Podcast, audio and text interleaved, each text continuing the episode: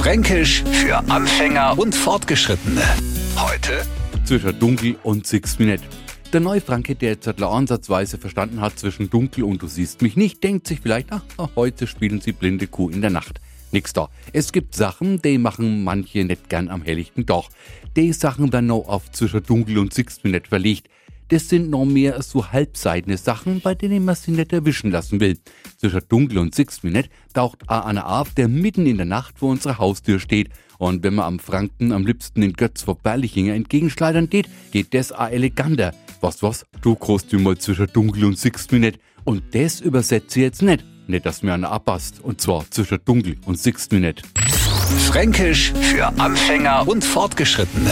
Morgen früh eine neue Ausgabe. Und alle Folgen als Podcast auf radiof.de. Die heutige Episode wurde präsentiert von Obst Kraus. Ihr wünscht euch leckeres, frisches Obst an eurem Arbeitsplatz? Obst Kraus liefert in Nürnberg, Fürth und Erlangen. Obst-Kraus.de